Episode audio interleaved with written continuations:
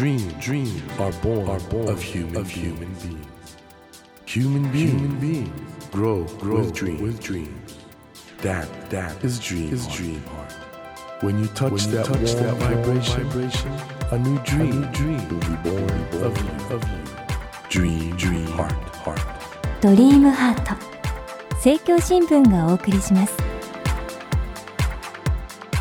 皆さんこんばんは森健一郎です今週も皆さんと一緒に未来につながる話を伺っていきたいと思います。まず今日も番組にお寄せいただいたメッセージをご紹介しますね。広島県のラジオネームさっちゃんさんから。いつも楽しく拝聴しています。ありがとうございます。番組でメッセージを募集していたので思い切って書いてみます。私は今1歳の子供を育てています。毎日子供の成長を見るのが楽しみですしかし最近東京から広島に越してきて同じ子育てママ仲間ができず寂しかったので SNS のコミュニティを利用するようになりました。すると同じ年の子供を育てているのに自分のことの差に驚いてしまいました。私の子供は成長が少し遅いみたいです。知らなくて良いことを知ってしまったとがっかりしてしまいました。SNS の使い方も考えものですね。という広島県のさっちゃんさん。子育ての悩み。そうなんですよねこれね。自分の子供が他の子供と比べてどうなんだっていうのがやっぱりねいろいろ気になっちゃうみたいなんですけどこれねどうなんでしょうね？専門家の視点から見ると。というわけで今日はですね子育てとか妊娠出産この専門家の先生お迎えしております。産婦人科医で池川クリニック院長の池川明さんなんですけども皆さんはあの体内記憶っていう言葉ご存知ですかね？あのよく小さな子供がね生まれた時って暗いトンネル通って外に出てきたよとかお母さんが寂しそうだから生まれてきたなんていうことをね口にしたみたいなことを、まあ、耳にしたり聞いたりしたことあると思うんですけどこれがいわゆる赤ちゃんがお腹の中で見たり聞いたりしたことを記憶するこれが体内記憶というものなんですね。でこの今体内記憶についていろいろ研究されてそして今回のさっちゃんさんのようなママの相談に乗ってらっしゃるのが池川明さんなんですけども池川先生ねこの体内記憶科学的にはまだあのどういうことなんだろうっていろいろ調べられてるところなんですけども池川先生は医療の視点からお母さんの子育てそれから妊娠出産に伴ういろんな不安を解消しようという素晴らしいお仕事をされています。この池川先生が研究されています非常に不思議な体内記憶について池川先生にお話を伺っていきたいと思っています。よろしくお願いします。どうぞよろしくお願いいたします。先生も大人気ってことでねこういう本もたくさんありますし。あおかげさまでありがとうございます。お母さんたちのカリスマというか。あいえいえそんな言っていただけ。これ逆に言うと、はい、それだけお母さんたちあの妊娠とか出産子育てってことで悩み多いってことなんですかねそうですね。皆さんあのどうしたらいいかわからないとかそういう悩みはたくさんの方が抱えてると思います。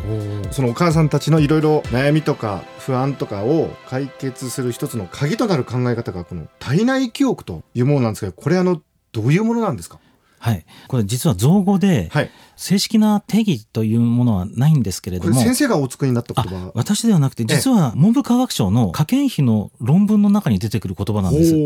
昔ですね、はいはい、昭和50年代なんですがお腹の中にいる赤ちゃんに音を聞かせて、はい、生まれたと覚えているかという研究を2年間ぐらいされてたんですね、えー、その報告書の中に体内記憶という言葉があってその時にはあのインプリンティングって訳されていたんですよ、えええ、ところがまあ私が使っている体内記憶はちょっと意味が違っていてお腹の中にいた出来事とか例えば外のお父さんの声お母さんの声を生まれた後覚えている子がいるんですね。はいはいはい。はい、それでまあ生まれたと2歳3歳ぐらいでそのお腹の中の様子を喋ったりすることをいわゆる体内記憶というふうに呼んでいるんですけれども。なるほど。あの池谷先生はお医者さんになられたかなり後でこの体内記憶の研究を始められたってことなんですけど、はい、そうですね。そのきっかけは何かあったんですか、はい、えきっかけはもうたまたま本を読んでですね、子供たちはお腹の中でこんなことを感じているっていうような本を読んだことがあったんですね。うんうん、私はまあまさかそんなことがあると思わずにスタッフに、えー、なんかお腹の中で赤ちゃん記憶があるみたいだよっていう話をちらっとしたんですよ。はいはい、もう当然驚かれると思って全然期待してなかったんですけど、はいはい、普通にありますよって言われたんですよ。それで「なんで知ってるの?」って聞いたら「いやうちの甥がなんかお腹で、ね、暗くて寝てて気持ちよかったって言ってました」って言ったらその隣にいた看護助手さんが「うちの孫は小学校1年生の時変な作文書いて、娘が学校に呼ばれた」って言うんですね。でその作文を見せていただいたらうん、僕は頭の中に変なことがありますっていう小学校1年生の作文なんです、お腹にいたら包丁が刺さってきて足をつかまれて引きずり出されたって書いてあるんですよ、うんうん。であこれ帝王切開だなと思ってですね、ででも普通帝王切開って頭から出るんですよ、うん。なんでこの子足なんだろうと思ってですね聞いたら逆子だったので帝王切開だと。あ辻褄が合うな。なるほど。と思って。それが一番最初に出会った体内記憶なんです。医学では胎児に記憶があるとかそういう可能性とかそういうことはあんまり考慮されてなかったんだけど、はい。まあ、先生もだからはい。普通に医者のトレーニング受けられた中でそういうことはあんまり考えてなかったんだけど、っていうかあの記憶がないって教わったんですよ。はい。あですよね。あのですから、はい。まあ、ありえない。はい、それはないよねって。ただファンタジーな世界ではいいよねぐらいに思ってたんです。とか実際にはそういう事例がたくさんあると。そうなんです。いうことなんですね。はい。我々あの脳科学でもあの生まれる前に例えば体内で聞いてた例えば日本語だったら日本語フランス語だったらフランス語っていう母語を生語ね違う反応で区別できるとかはいあるいは妊娠中のお母さんの気分とかそういうものが赤ちゃんの脳に影響を与えるっていう意味での、いまあ、いわゆる記憶っていうか痕跡っていうことははい。言うんですけど、池川先生の一歩先に進んで具体的なそのこういうことがあったよってことでも覚えてる子がいるってことなんですよね。そうなんです。これはちょっと面白いですよね。はい。まあこういうエピソードをくださった方がいて、はいはい。子供さんと初めて行った場所に行った時に前ここ来たよねって言われたんだそうです。でお母さん「いや何言ってんの？あなたここ来たの初めてよ」って言ったら「いや確かに記憶ある」って言ってそれお母さんがお腹に大きい時にですねうん。歩いたことのある景色のところだったっていうことなんですね。でそういう話がたくさんありまして、先生はたくさん確かアンケート取られたんですよね。あ取りました。はい。何件ぐらいまで、そうですね。あの今まで合わせるともう数千取ってると思うんですけれども一番最初に2000年頃に集めたのは、はい。保育園に限ってほぼ30の保育園の園児さんの、まあ、ご両親ですねアンケート取りまして1620方の回答をいただきました。はいはい。そのもとに、まあ、いろんなこうデータを出していってるんですけどもほぼ保育園ですと3割のお子さんに記憶があるというふうに出るんですねあそう。ですか。かなり覚えてるんですね。これあの先生のお書きになったものを拝見するとあの我々例えば僕なんかははい、その記憶がないんですけど例えばある時期の子供は2歳とか3歳ぐらいの子はそれを言えるんだけどまたそれを忘れていっちゃうっていうそうですね。ようなことがあるんですか？あのほとんどのお子さんが一回喋ると忘れていきますね。一回喋ると忘れちゃう。えー一回。もしくは、まあ、23回喋ってもう覚えてないっていう子がかなり多いです。ただあの喋り始めるのは23歳が多いので、はい。言葉がまだ十分でないですから、はい。私たちが聞いてもちょっとよくわからなかったりすることもあるんですね。うんうんでもお母さんの、まあ、通訳を通すと、まああ、こんなこと言ってるってわかるんですけど4歳5歳ぐらいで記憶があるお子さんはかなり正確なことを喋ってくるんです。語彙が豊富なのでただそういう子たちはだんだん少なくなっていくんですね。いやこれはねまだ十分にあの我々脳科学の立場からも研究されてないことですし、はい逆に僕あってもおかしくないなと思うんですよ。っていうのはそうですかあの体の中に主に聴覚だと思うんですけどいろんなこと聞いてますので,、はいで聴覚をもとにいろいろ周りの様子を再現するっていうのはもう大人の脳では普通にあることなんで、あはいただ僕面白いなと思うのはそれが消えていっちゃう、そうですね。うまくそこをつかまないと、はい。体内記憶というのはあのデータも取れないということそうですね。なんですよね。はい、私すごく苦労したのは例えば2歳だったら何パーセントの子に記憶があるのかなとか、3歳だったらっていうのを取りたかったんです。はい。ところがうちの子は2歳の時喋ったけど今喋りませんとか今リアルタイムに喋るっていうのを集めるのは非常に難しいんですね。ですのでうん私が集めた方法としては何歳から喋り始めましたかっていう方法で集めました。はいはいはいそうするとあの2歳3歳が圧倒的に多いんですね。で4歳5歳6歳も徐々に減っていくんですけれども喋る子もいるんですが意外だったのは保護者の方ほぼ1600人の園児さんですから3000人近くの保護者の方がいらっしゃるんですけどその方たちの1%に記憶があるっていう回答をもらったんですね。そうですか。大人も100人に1人は記憶があるんです。なるほど。はい。これね科学的にも非常に興味深い現象だと思うんですけどはい。体内記憶ということってどうこれお母さんたちにとっては役に立つんですかね？はこれがですね私自身もすごく興味があって、ええ。これを知って何か役に立ちましたかっていうのを聞いてみたんですね。はい。そうしましたらあのあらゆるその妊娠のトラブルの場面において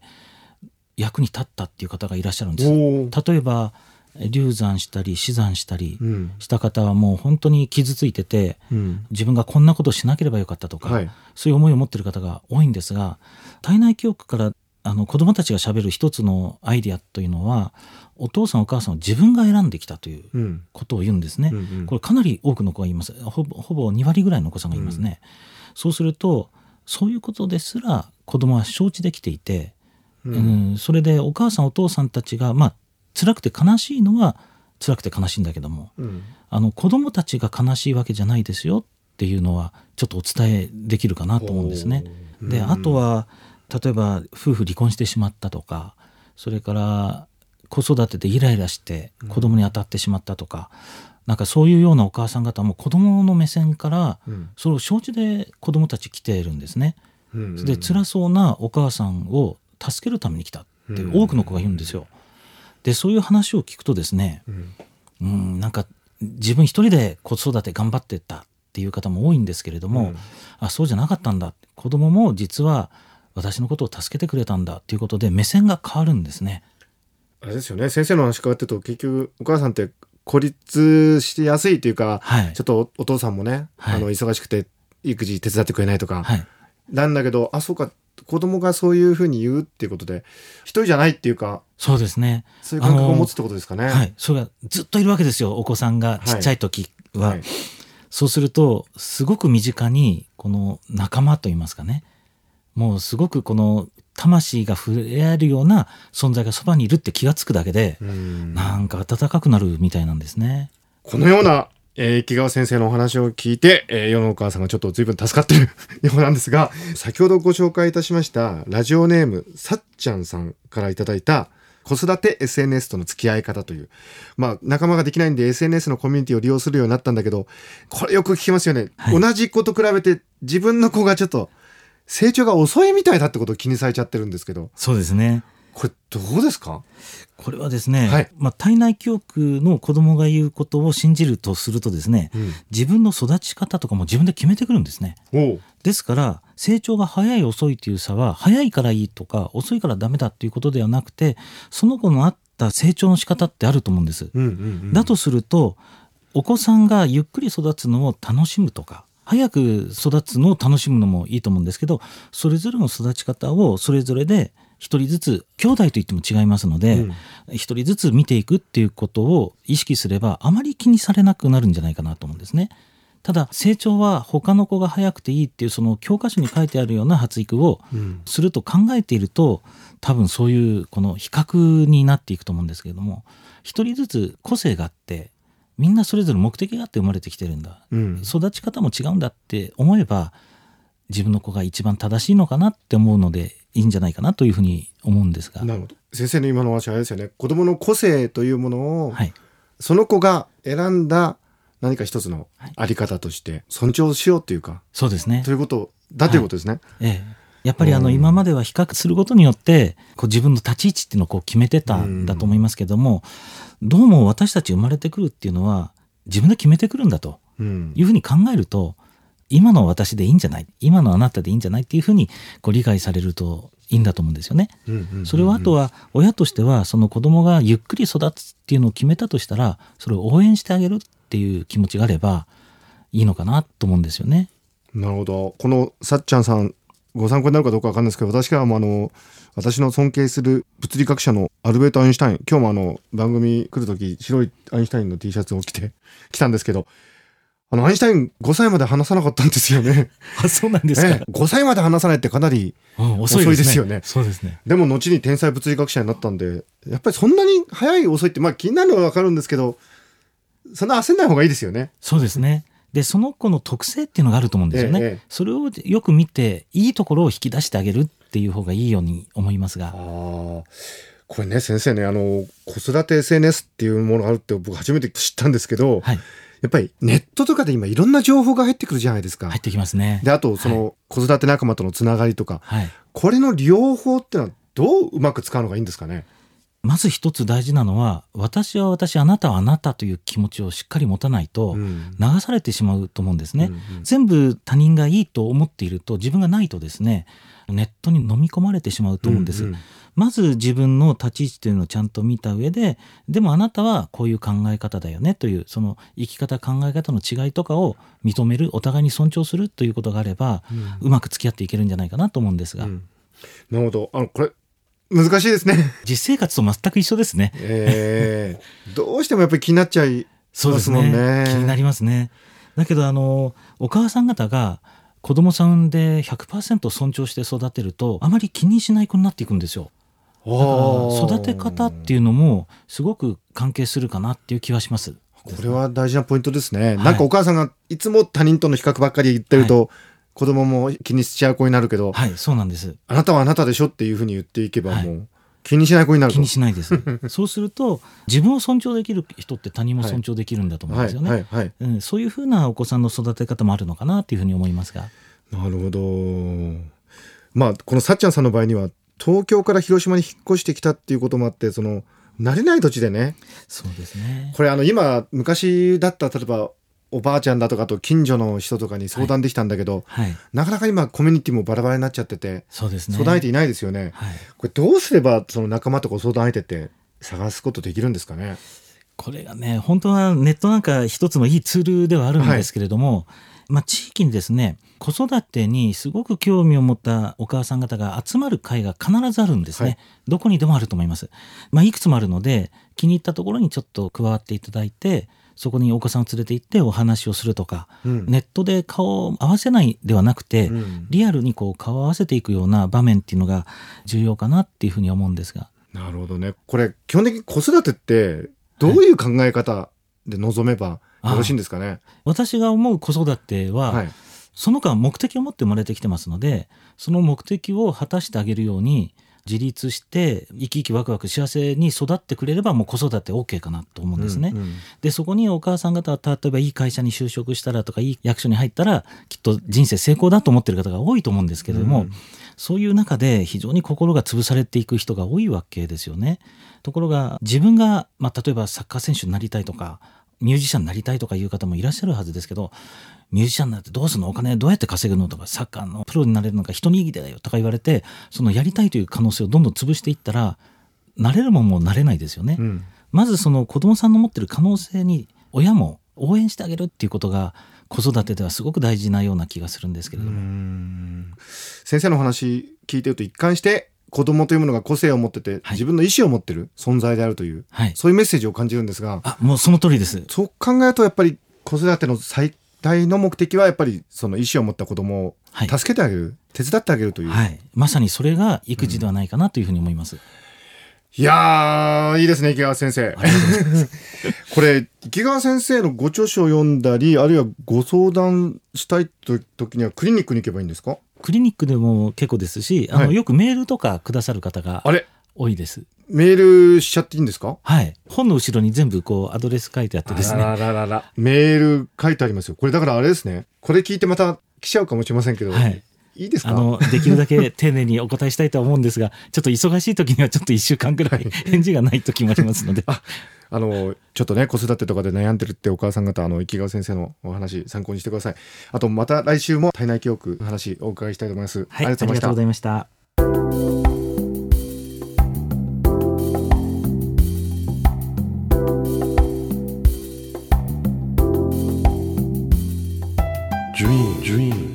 can't be seen, can't be seen with a naked, eye. naked eye. But we sure can, sure live, our live our dreams. Dream, heart, dream heart is in you, is in you,